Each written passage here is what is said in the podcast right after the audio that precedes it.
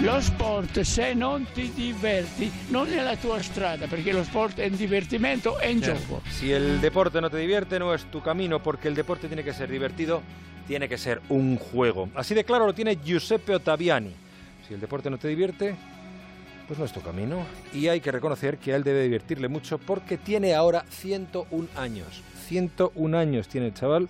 Vive en la pequeña localidad de San Hipólito, en la provincia de Pésaro, en Italia, donde le conocen como el bisabuelo del viento. Sus vecinos se han acostumbrado a verlo a todas horas con zapatillas de deporte y pantalón corto. Giuseppe nunca había hecho deporte, pero al cumplir los 70 años se jubiló y de- decidió dedicar su tiempo al atletismo. Y no se le ha dado mal. Ahora enseña orgulloso los 52 títulos italianos que ha conseguido desde entonces, desde los 70 años. Tiene también 8 récords del mundo y 10 medallas de oro logradas en los mundiales de Budapest. Lógicamente en su categoría, de más de 70 años, que no hay mucha gente.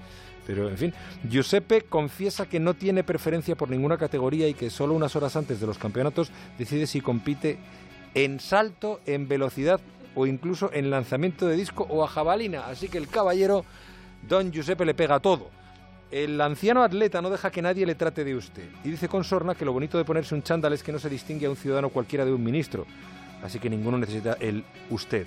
Giuseppe admite que no tiene secreto para este asunto, solo entrena para pasarlo bien y hacer amigos. Se levanta cada día a las 8 de la mañana y sale a correr dos o tres veces por semana. Se cuida lo justo, o más bien lo que le cuida su mujer, que para él pues es mucho más joven, solo tiene 92 años.